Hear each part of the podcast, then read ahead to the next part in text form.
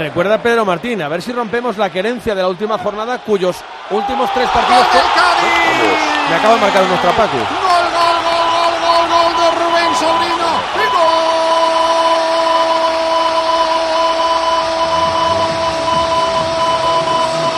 para darle la vuelta a lo que estaba siendo el partido. Banda derecha, hizo a Carcelé, levantó la pelota antes de fijar con la mirada que llegaba Rubén Sobrino en el segundo palo. Cabezazo y para adentro. 39 de la primera. Nuevo Mirandilla. Cádiz 1, Sobrino. Getafe 0.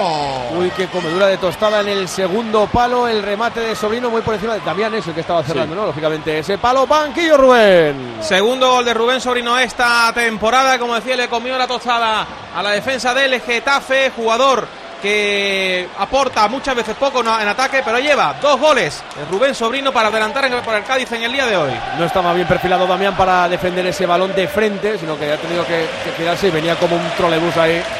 El autor del gol para poner el 1-0. Perdón por el Nostrapaco que me acabo de marcar. Iba a decir que a ver si se rompe la carencia de 3-0-0 en la última jornada y Cataplum para el que menos estaba atacando. Qué, qué bien anda Iza, qué bien, qué bien lo ha hecho. Centro Está de Iza maravilloso. Está un momento de forma extraordinaria. Y, y por fin Sobrino haciendo gol, que es lo que le pido yo a Rubén, ¿eh? Porque Sí. le pido yo a, a Sobrino que pise el área, que aporte goles. Pero Eh, jugador de equipo, Oli, ¿eh? Sí, sí, pero, pero a eso tiene que sumarle esto, los goles, que es Claro. lo importante.